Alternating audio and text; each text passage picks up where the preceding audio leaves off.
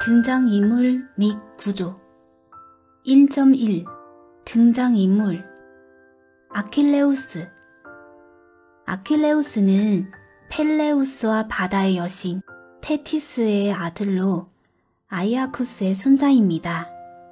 트로이아 전쟁에서 가장 용감했던 그리스군 장수로 용맹하고 뛰어난 전사이기도 합니다. 일리아스는 아킬레우스의 분노로 시작해 아킬레우스가 원난과 슬픔을 잊고 프리아무스에게 아들 헤토르의 시신을 내주는 장면으로 막을 내립니다. 헤토르 일리아스의 양대 주인공 중 하나로 트로이의 왕세자로 프리아무스 왕과 헤카베 왕비의 장남입니다.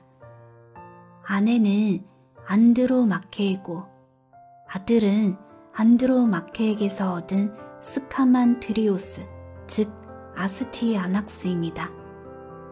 트로이의 총사령관이자 기둥이며 이상적인 영웅으로 묘사되고 있습니다.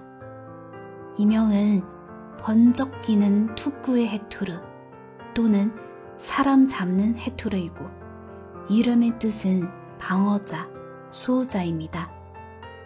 일리아스에서는 아켈레우스의 호적수로 서술됐으며 아가멤눈은 메닐라우스가 싸우려 하자 아킬레우스조차 싸우기를 꺼린 자라고 하며 뜯어 말리기도 했습니다.